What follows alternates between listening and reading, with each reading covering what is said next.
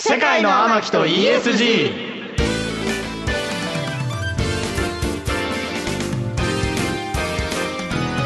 こんばんは、三木幸太郎です。二次元ボディの天木純です。渡辺博です先週からスタートした世界の天木と ESG。この番組は SNS 総フォロワー数約500万人を誇る天木純さんのグローバル展開を目指し、ESG を軸とした今必要な様々な知識。この番組では天木の種と呼びます。これを天木純がリスナーのあなたと楽しく身につけていく番組です。世界の天木が実際に興味のあることもっと知りたいことや僕たちが今これは抑えておくべきなんて話題天木の種をどんどん学んでいく30分にしていきたいと思いますよっということで早くも2回目ですが、うんお二人前回どうでした、勉強になりました。なんかこのラジオを続けていくことによって、うんなんかその偉い人たちとの会話ができるんじゃないかっていう、んワクワクしてます。うんもう世界の天木だからねやっぱりね、はい今後偉い人にも会うと思うんで合うと思うんで。会うと思うんであそんなのも知ってるんだっていうよううな。ん、知ってんじゃんとはい世界の天木はい。さすが世界の天木って言われるような。そうだよね言われたいよね言われ世た界いですの天ね木ってねもう世界の天木すぎて最近もはやねもう言ってくれるのはここの界隈だけで、うんでもうほんと最近私の T シャツを着てくれたんですよそうなんですよ僕世界の天木の T シャツをおう自ら購入しましたしかもなんかあの水着じゃない T シャツのデザインとかあるのにもかかわらず、うん私の胸だけが繰り出されている T シャツを着ちょてっとくれ解説やめてもらっていいですか僕変態みたいじゃない ですこのか天木でわかるのそれが世界の天木だと胸だけなんで ああなるほどねだから逆にそれで街を歩いてたらしいですよねそうですね街をカッポしてたんですけれども僕も一緒にいたんですけどね他人のふりしてま したね、やめてくだ朝さい10番商店街をね歩いてやめてくださいねえ他人のふりをしてましたけどもいすやごいなんかでも愛を感じましたこのチームのそういうことですね、はい愛ですね愛です いやでもその T シャツ買ったわけもありましてほう最近また僕投資をしましてですね、うんおう何かというと、まあ、皆さんユニクロとか最近若者とシーンとか、あめっちゃ買あのってます純ちゃん着てると思うんです買ってると思うんですけど、うんうんうあれちょっとまあ前回意識高い話をしたと思うんですけども、僕もちょっと意識高いので、はいこう地球や観光環境に優しいですね、うんユニクロとかシーンみたいな会社にこの前投資をしまして、で最近よく服をいろいろ買ってるんですよ。うんはいでその中で 天木の、えー父が乗っているシャツを購入したというのがんうん経緯だったと。じゃあビジネスの流れでもあったってことはい、さようでございます。すごいな何でも仕事につなげるねすごいありがとうございます。はいすごいねこっちはもうありがた紹介い投資家うん渡辺宏ってことで ねそんなこんなでで世界の天木と ESG、はい今夜もお付き合いのほどよろしくお願いしまおす願いしおます願いします。世界の天木と ESGKBS 京都ラジオからお送りしています FM94.9AM1143 KBS 京都ラジオからお送りしている先週スタートしたばかりの新番組「世界の天木と ESG」天木純のグローバル進出を目指しさまざまな知識天木の種をリスナーのあなたと一緒に学んでいく番組です、そしてさまざまな学びを進めていく上で欠かせない人物を紹介します哲学研究者の野村正樹先生ですよろしくお願いします野村正樹です。よろしくお願いします。先生先生お願いします野村先生今夜も簡単に経歴教えていただけますかはい、よろしくお願いします。えっと私はですね、哲学の研究をしております。うんはい、え哲学の論文を書いてですね、英語でまあ国際学会誌だったり、うんまあ発表していると。ういうので、えっと元々は東京大学東大ですおね。ー京都大学。学賢い。卒す業あごいりがとうございます。で卒業して、その後に京都大学の大学院にまたまた賢い。京都大学はい。でこの東大と京大の間で、うんまあ経済産業省という、うんあの官庁ですね、うん国の政府のうんはい、あの官庁におりまして、うんいわゆるキャリア官僚国家公務員をしておりました、えーそしてもうすぐですねあのアメリカのハーバード大学あの大学院に留学する予定でおりますすごい努力家ですね努力家ですねそんな努力家な野村先生、今日もいろいろ教えてくださいはいじゃあ早速世界の天木はい本日一つ目の天木の種発表してくださいどうやったら玉の腰に乗れるのすごいこと聞くね玉残し。玉の腰乗りたい、いや、やっぱり玉の腰って乗りたいじゃないですか、みんの誰もが女性なは。のかなみんな乗りたいのすかごないねすごいこと言うねクレームクレーム来るよそれマジでいや、乗れるもんなら乗って。まあまあ、まああって確困かにあって困るもんじゃないからね、そうね、うん、だから単純にどうやったら乗れるかなと思って、乗る確かのはに自由だからねそう、で、そもそも乗らない方がいいのか、どっちなのか、あ、うんなるほどねそういう確かにことからで、乗れるんだとしたら日本人がいいのか、うん海外の方がいいのか、うんだったりと確かに世界の天気うんどの国がいいとか、そういうのをなんか簡単に聞きたいなと思って、はい、私ももう現実的な年齢になってきたのでね、教えて、野村先生はい哲学的な回答がちょっと難しいんですけれども頑張ってお答えしようと思います、えー最初にですねうん。玉の輿って何ですか玉の輿はお金持ちの人と結婚する。おねーううんんなるほどで逆玉の輿とかも言いますよね。あうんーなんか財閥の女性と結婚したら乗っかっちゃったみたいな。なるほどかっちゃったでは天木さんにとって、はい玉の腰に乗りたい理由って何なんですかね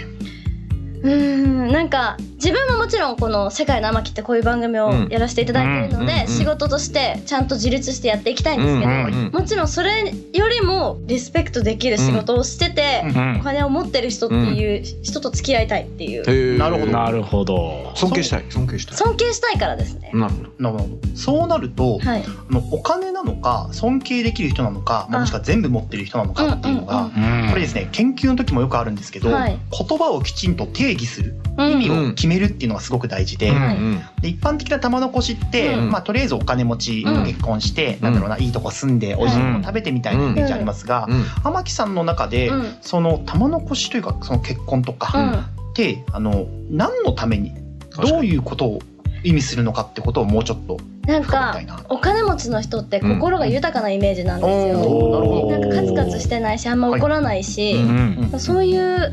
部分やっ余ぱ裕があると結局経済力があると心が豊かになるのかなと思うとなるほど。やっぱそういう相手と結婚した方が子育てもうまくいくだろうし、うんしやりたい時に仕事もやらせてくれるかなっていう、うんなるほどであれば今の話って多分2つで、はい、あれですよね、えっと、お相手のうんお人柄というか心のゆとりうん、の話と、はいあとは天木さんのうん、その自由な働き方とか、はういんっていうことが重要な要素だとしましょう、うんはい、ここにお金ってどれぐらい必要ですかね確かに、うんえーでもあればあればあるだけ嬉しいじゃないですか、あもちろんもちろんはい、だけどお金ないけど今の2つ満たす人だとどうですかえーどうですかちょえーわかりませどんうですわかからないなえこれって研究で出てるんでえ今研究しようとしてるんだよあそっかそっかあの研究では確かあのこれ日本じゃなくて世界の研究なので、はいあれなんですけど大体イメージ年収800万円ぐらいからうん幸福度は上がらないって言われることがうんうんうんえ多いんですが、言われますねそううんまあ、ただこれねあのサンプルバイアスっていう言葉があってうー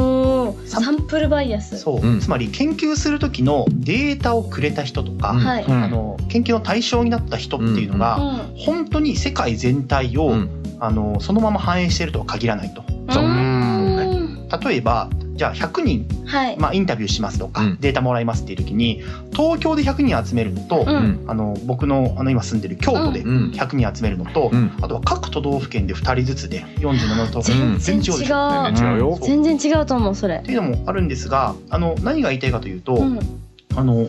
お金がどの程度あの天木さんにとって重要なのかっていうことをうんきちんと意味付けしてん言語化するというのがとても大事ですと。うんでこの時に例えば、まあ、この言語化がまさに哲学なんですけど、うんあの何歳までにいくら欲しいとかああるいはお金じゃななくて何歳までに何したいとか、うんうんであるいはなんかこういう生活、んあの豊かな生活というよりはあの、はい心の平穏とかもあって、うんっうんていうことが言語化されてくるとようやくそこでその人たちがどこに集まってるのかっていうことが見えてくる。うん、おーだからまあ大げさな話をすると、はい例えば本当に世界進出をしたいのであれば、はいまあ、あの世界の,、うんあのエグゼクティブつまりあの有力者たちとうか、うんんまあ、有名な人お金持っている人たちそうだねすごく強いネットワークある人と結婚する方が早いかもしれないし確かに確かにどうやって出会ったらいいんですか。でもしそれを狙うのであればもうね難しいんですけどあのそこのメディアで知名度を上げるしかないですやよっね。ぱそうですよねなる。ほどまあすでに高いしねでも日い本ねや、うんでもまだそこをあのなんだろう日本だとやっぱこれぐらいやったらこういうぐらいだっていう統計みたいなのも軽くあるんですけど、うん海外ではわからないんですよやりう方。んなるほあどとあのまず前提で申し上げたいのは、まあ、日本だと政略結婚って言われ方しちゃうんですけどあーそうだねまあ、いろんなその例えば選挙に出やすうい、うんんあうんうん。のまあ、お金とか後継ぎもそうだしねうんとかいろんなのあるんですがあの世界的に見た時にこれがなんか必ずしも悪いこととは思われていないので、うんうんまあ、もちろんあの例えば恋愛結婚して、でそれで結婚するとまあ引き算になっていくといううんか、はい。結婚して変わっちゃったとか嫌なとこ見えるとか。うんうん。なんかお見合いとか、まあ、うんご紹介とか、うんそういうご縁であると、まあ、お互いよく生活をあの人生を作っていこうねっていうので、うんいい生活になることもあるので、うん一概に言い悪いは言えないとうんいう前提で今あの天木さんがもし本当に長期的にうん。 10年、うん20年スパンで世界に出ていきたいのであれば、はい。まだ大きくくなっていないけれども確実に大きくなりそうな国とか文化圏に行くのがいいですよ。おーなるほど損得に走るならね損得で走るなそうもし愛も大切だけどら、ね、う僕は走った方がいいとは言ってないです。うんん、はい、うんそうねですねというのは、うんそのその国とかそのエリアうん地域の経済とかうん勢いがどんどん増していくにつれて自分の影響力だとかうん存在感も上がっていくので、今もう存在感影響力が結構上がりきってるところに行くとうんあのもう競合ライバルが多すぎるっていううん例えばちょうどあの昨日たまたま目にしたんですけどあの AKB48 にいた中川遥さんっていう方が、はいあはのジャカルタの48に、い、うんはい、でそれでもう今すごいフォロワーもそれこそ何百万人、うんそうだよねであの向こうの王族さんとかともお付き合いあるみたいな。ううん、んすごい、そうだよ今はもうねインドネシアジャカルタもう伸びちゃってるからねうん彼女はもう10年弱前、はい1年前ですかね、ううんん行ってるはずなので、早い実はそういう大きな意思決定も大事ですし例えば私だったらどこの国がいいですかああなるほどえっとですねフォロワーが多いのは中国だったりとか香港台湾、うんそういうアジア圏なんですうよ、んうんなるほどなるほどなるほどなるほどえっとそれで言うとあの今まではなんだろうな考え方の説明をしてきたんですが、はい個人的な僕の思いを言うと、うんあのあんまり仕事目的でうん結婚するとか相手を探すっていうのはお勧めをしません、あーおまあ生き方としてね生き方として、うんうんうんというのはあの仕事は仕事として頑張ることができるので、なんていうかあの切り分けて考えた方がどっちもなんかいい感じになる可能性が高いんじゃないかなっていう。うん、それはそうですねまあ友倒れだしねそうなんですようんだから結局あの仕事と家庭を全く同じようなものとして見ちゃうと、はいどっちかがうまくいかなくなると、うんうんまさに今ミキさんおっしゃったように共倒れになっちゃって、うんそうなると人生すごく大変なので、うんどっちもあの独立したというか、うん形で進めていくのを、まあ、僕は結構多くの人に勧めていますでその上でどこの国がいいのってなるとこれはもうもはやどこの国とか文化圏が好きかが結構大事な気がしま確す、ね、かにに日本ですねああれ日本伸びてないよ大変じゃそうですよねんやってますよ混んでるよ日本はしかもなんかもうそういう同年代だったりちょっと上の人たちってもう結婚してっちゃうんですよ、ううんんうんうんなるほどなってなったら年下がいいのかとかなんかもう見方が分からなくなってきて玉のこしの人たちもみんな行っちゃったみたいななるほどなるほど、行っちゃった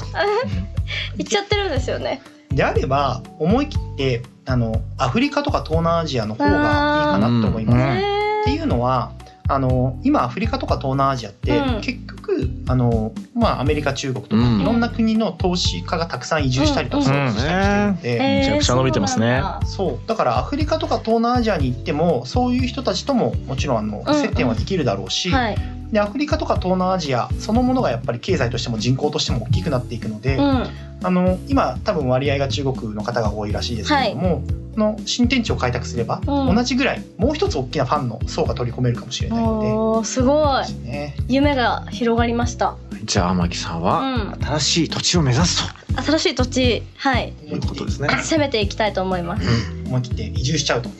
移住できないけど、いや世界の天木なんだから世界まあ確かに確かにちそうょっとそれを視野に入れつつ頑張りたいと思いまそすれで初めて世界の天木ということでね玉のこし乗るにはねあのいきなり完全移住しなくてもういくんつかの拠点でやってみるっていうのはいいですよ。確かにそうただあの最後のアドバイスとしてはあのいくつかの拠点を持つにしても、はい数年はちゃんと腰を据えてつまりあ3ヶ月ずつであの1年で4か所回ってもあんまり見えてくるものがないので、うんうんうん拠点をいくつか持つにしてもちゃんとそこの奥深くとか、いろんなネットワークにちゃんとあの入り込めるまでうんうん腰を据えた方がいいかなと思います。すごいなーはいということでありが世とうござい界のま天す木腰据えて世界に出てくっていうことでやばいいいですかね そんな感じでじゃあ続いての天木の種お願いします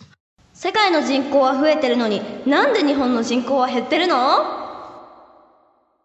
まあ本当だよねめちゃくちゃ減ってます ねうん本当だどよんどん子供が生まれなくなってるえだって日本ってもう億切りますよねもうすうぐん1億およまくだ知っ切んないけど減ってはいる減なってるらしいですよね、そうやっぱりそれをよく耳にするんですよ、うん日本の少子高齢化これって日本の人口がうんどんどん減っていってるっていうことだと思うんですけど、一方世界的に見ると人口は増えてるんですよねいいことだねそういいことなのなかんかインドがまあ増えてるねうん増えたみたいなのとか、アフリカも増えてますねそうなんかそういうのは聞くんですよ、うんうんでうんどうして日本は人口が減ってるのかなと単純な疑問が生まれました教えて野村先生はい一般的にはよく言われるのはうん。女性の社会進出が進んだことを受けて、はい晩婚化つまり結婚年齢が後ろ倒しになったりとか、うんあとはそれとまあ連関しながら、うん。あの最初に子供を産む年齢の高齢化が進んだうん後ろ倒し確が、かそうに。ねウィザンがねウィザンが。でウィザンが後ろ倒しになると2人目3人目ってやっぱりあの持ちにくくなってしまうので、うんという話がよくされます。一一般的にはねそうねが一応僕は哲学の研究者なので、はいちょっと哲学的な、うんつまり概念とか考え方の話をしたいと思います。で小難しいことを言うと家族とうかん。地縁共同体地縁ってあの土地の地にうんう縁、うんんご縁の縁うん。地域のねはいそうねうんの性質が変わったっていうのは多分言えるかなと思います。ああそういうことねはへえいどういうふうにでこれどういうことかっていうとあの昔例えば僕ら僕今33歳ですが、はい僕らが小学生の頃とかって家庭とかうん地元の関係ううんん。ってものすごく大事で確かに。階段近所付き合いありました階段ねもあっいわばもう絶対的なもので、うんだからもう町内会の集まりは必ず行くし、た。んはい。でもちろん小中学校、まあ、小学校ぐらいまではうんうんみんなで一緒に集団登校するとかっていうのうんがありました、あっまあ今た。もあるのかなでただあの特にインターネット、うん SNS が普及すると、うんうん家族とかあの地元の人たち、うん町内会の人たちとかうんよりも仲良くできる気の合う人を探しやすくなったっていうのなるあーとか確かにね確かにうんでそうなると地元とかうん家族とかよりも、例えばあの好きなアイドルの話で盛り上がれる友達っていう、うんうんうんいわば逃げ先ううんんが増えたんだなっていうのをまあ見てて思いますね。うんうんうんうんそうだから昔は嫌でも一緒にいなければいけないとか、うんもしくはもともと一緒にいるものなんだってもう思い込んじゃってる、うん前提になっているよううんな人たちがたくさんいたわけですが、うん今はもうバーチャルな友人を優先できるようになったので、うん。そうなると家族とか地域とか、うんまあ、地元とかへの考え方がどんどん変わっていって、うん。もっと言うとその人たちと遊ぶ方が手軽というか、ううんんだってネットでわざわざ移動しなくていいので、うんうん寂しくないもんねそうなんですよんうんってなると家族持とうとか地元で持とうとか、まああのまあ、いわゆる交際しようとか、うんっていう風な考え方が結構弱くなっていくかなって、うんなってきたのかなとは思いますね。交際しよ うと思っているえだって私学生の頃プロフィール交換みたいなのが流行ったんですけど、あーあー懐かしいねそ懐かのしい結婚何歳にしたいみたいな、うんあそうそうチそャうリいでうきたねうんその時代ですよ、懐かしいねうだかんらねで結婚22歳でして23で子供産むって書いてましたもんあらもおーうじゃあ今28の代ですほらおやーばい晩婚化晩婚化なんだって晩婚化してるよ晩婚してますねなるほどねでも実際昔はインターネットとかなかったら、うんあの要は自動車とか自家用車、うんうん自転車とかで行ける範囲で人間関係がうんコミュニティが完結しているので、確かうにんうんうんだから結構密度が濃いような関係を作りやすかったし、逆に言えばその人たちと関係を大事にしなければいけなかった。うん今はもうネットユーザーっていうのはどんどん増え続けていきますし、うん SNS もどんどん増えていくので結局この流れっていうのは止められないというかそうだようねんだからもう結局僕哲学やってますが、うん富山の地元で哲学の話する人ってあんまりいなくて、うんうんそんな時に別に富山に仮に住んでいてもあの東京とか京都とかなんならアメリカとかフランスの人とももうやり取りがネットでできちゃうっていうのは、だいぶ人間関係変わってきてるなとは思いますうね。んだからわざわざ家族なんか作んなくていいんじゃないって思っちゃうんだよねそういう人も増えてきてるみたいでつすまねり。プラスで捉えると自分の人生楽しんでる人が多いっていうことですよあねそうですね、うんだからあの本当に自分が楽しめることとかやりたいことを見つけやすくなったし、見つけたらそこに対してリーチしやすくなるうんっていうのはありますねででももう一個実はかなり大きな問題があると思うおう へえ何ですか何ですかこれはですねあの先週もお話ししたうんポリコレ、おうこれこれポリこれこれポリコレ何の略こかれこ覚れえっててまなすんなんだっけ忘れちゃったああ復習してなやばいポリティカルコレクトネスってやつで、うんううんん政治的に正しいかどうかはいいつまり、えっと、本当に正しいかどうかってことをいろんなところから批判されたり、うん指摘されたりするっていう流れが、まあ、ツイッターとかイメージしやすいですけうどんね、うんで例えばですけど子供生まれましたツイッターに投げました投げましたそうすると不妊治療中の人の気持ちを考えろなるほどああるいは独身という選択肢もあるのになんで子供をこんなになんか全面に押し出すんだまあうんピーピー言う人はいますなそうってんいう人もまあいてしまうと、うんまあ、正直言うと、まあ、そういうことを嫌な気持ちのお互いになっちゃうだけだかあら、うんうん見なければいいと僕は思うんですよ。うんただ、まあ、そういう人たちを、まあ、見なければいいという、うん言えないというか言ったところで、まあ、攻撃してくるので、そうねうんでそうなるとあの例えば子供を産んだ人とかからすると、やれることはもう2つしかなくて、うんものすごく配慮して、うんつまりポリコレポリティカルコレクトネスにものすごく配慮して言葉選んで、うんおとなしく発表するか、うん公表するかもしくは公表しないかもう言わうない。ん黙っとくと。なんでだってよく不思議なことでね本当にねうるさいからだよ。うん。ねえうるさい反対なんだけど。うるさい人はうるさいでしょ。ねえまあいますからね。そうだからねもうほんさっき言ったように本来的にはおめでたくて社会全体でね、うんお祝いするべきことを、嬉しいこねと。普通に叩かれちゃうみたいなねなっちゃってますちょっとそれは私反対ですねねえうんいやでも日本は減ってるけど海外はそういうのないんですか海外増えてるわけだからあ素晴らしいご指摘でいくつか論点があるんですがあの意外に見過ごされがちなのが、うん人口の増減ってうん出生つまり生まれるかどうかだけじゃなくてうん移民もあるんですよね、だから例えばアメリカとかははいあの結構若い人たちううんんが、まあ、生産年齢人口と言われる人たちですけど、うんうん。がバリバリ働ける年代の人たちが南米とかからどんどん移住してるっていうのがあって、だからアメリカはネット社会ですが、うんあのかなり人口が増え続けてるんですよね。うんそうなんだそうそっ生かまれてるだけじゃないからねそっかそっかでここには結構言語のお話とかもあって、うんはいうん。まあ、例えば、えっと、アメリカ英語ですようんね。うんで英語は結構世界的にも教育されているので、はいまあ比較的アメリカには移住がしやすいとうか、んうんで対して日本は日本語喋れる人ってやっぱりなかなか世界世的界中にに見るはとね確かに確かに移りにくいしっていうので、うんうんまあ、もちろんあの移民を受け入れる受け入れないみたいな、あの政治的な政策的なうん方向もあるんですが、日本は言語の壁も文化の壁も、うんあとは政策的にはあんまりあのうん受け入れてはいないアのメでリカ。はスペイン語でも生きていけますからねそうですねもうスペイン語話者すごく多くて、へーそうなんだなんですメキシコとかああいうところからかなり移っているので、あとはあのちょっと表現難しいんですが、うんいわゆる核家族化そうねおおじいちゃんばあちゃんなくてねそう社会に出てくるやつ。核家族そう社会のえ知らないんだけど核家族化って知ってますえご両親と子供だけの家庭です、うん。おじいちゃんばあちゃんいないみたいなそうその同じあー同じ家庭にはねあで昔はおじいちゃんおばあちゃんとか地域あううんんで子供の面倒を見るみたいなうん。は感じいがありました、うんだけども今ってご両親共働きでうん子供の面倒を見るってなると大す変ごだいよね大変なんですうね、ん。ね。だからおはじいちゃんおばあちゃん一緒に住んでないので、いじゃあそもそもじゃあ来てもらうのも、うんあるいは預けるのも大変じゃないでうすか、ん。で、まあ、これはあの、まあ、日本みたいな先進国がうん社会として成熟していった結果とうもんうん言えるんですが、うんでも子育ての観点で言うと結構負担がまあ大変になってると確かにでさっきあの最初に言ったような女性の社会進出もあって、ううんんだから働きたいと思う人もいれば子育てそのものが大変だっていう風なイメージがかなりもう固定化うん。社会全体に広がってるっていうのは結構大きな話かなとは思いますね。いつか欲しいんだけどずるずるいっちゃうよねってところっねえ子供欲しいですよねていうのもあるんでねはいわかったわかりましたって感じでねあの野村先生めちゃめちゃ勉強になりましたありがとうございますありがとうござあいりがとうごますざいますそして野村先生とはここでお別れなんですが野村先生来週からボストンに行かれるんですよねわはいあアメリカ。ボストン。大学にはいついに生身はじゃあ今日が見納めということですそうかなんです。リアルの村はあーいっぱい触っとこうバサッとこ、はいねえプロレスの入場みたいなもんでございますから、ペタペタとやっていただければと思いますけどはいということで来週からはね、えーリモートでよろしくお願いします気をつけて行ってきてくださいはい、ありがとうございいってまらっす。しゃいはい。じゃあ野村さん頑張ってくださいということで、KBS 京都ラジオからお送りしております、世界の巻と ESG。まだまだ続きます。お楽しみください。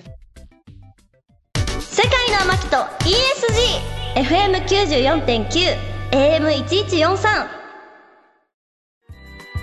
FM94.9、AM1143。KBS 京都ラジオからお送りしてきました、世界の天木と ESG。あっという間にエンディングです。天木さんどうだった1個目の天木の種で玉のこし、うんうんなんで結局なんか乗った方がいいのかそうじゃないのかわからないですね、でやっぱ考えた時にそのいろんなこうした方がいいっていうアドバイスをいただいた上で、あれ私ってめっちゃお金持ちの理由がわからなかったですねまあちょっとねうん気持ちが豊かな人は金持ちだって非常に雑なあそう雑なんだ かうらんもうもう一回ちょっと自分の結婚相手に求めることを見直そうと思い見まつす、め合うと買いうやってほつしでいすところねもあ。れだけどねそうそうそうそういうんじゃないからちょっと勉強になりましたヒロさん的にはどうでした人口が減っていくとかって話もあったと思うんですけど、まあとはいえみんなやっぱ20代後半まで待って結婚したいっていう状況にもう日本になっちゃって、うんまあ純ちゃんもそうだと思うし、うんみんなそうだと思うので、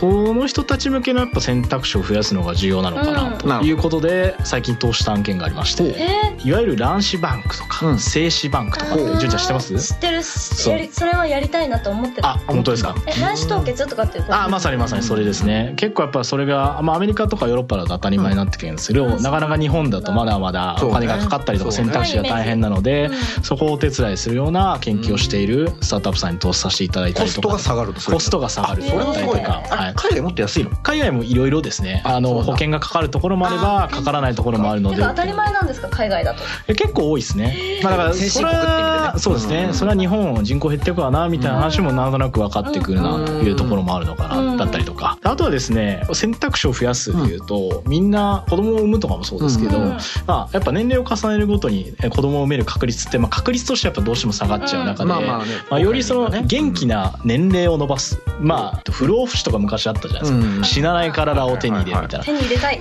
アメリカだとあのアマゾンのジョフ・ベゾスとあかああいう方々がですね英語だとロングエビティっていうらしいんですけど、うんうんうんうんまあ、これ日本語訳すると多分ほぼ不老不死みたいなので、いかに健康寿命を伸ばしてですね、うんで面白いことをするかということを考えてる人もいるので、まあ、子供を産むに限らず自分の選択肢を増やすためにですね、まあ、ある意味お金が動いてビジネスになるというのもあるみたいなので、まあ、人間ってのは欲が絶えないなというのが個人的な感想だというところでございます。絶えないよはいはいはい耐えませんは絶えないはいまあ、ということで番組ではあなたの感想や天木純にこんなことを学んでほしいなどたくさんのメールお待ちしておりますメールアドレスは amaki.kbs.kyoto 天木 .kbs.kyoto です番組ホームページのメールフォームからも送っていただけます天木を世界に連れて行ってくれるメールお待ちしていますねはいそれでは「世界の天木と ESG」そろそろお別れの時間ですお付き合いのほどありがとうございましたここまでのお相手は三木幸太郎と渡辺博人天木純でしたまた来週お耳にかかりましょうさようならさようなら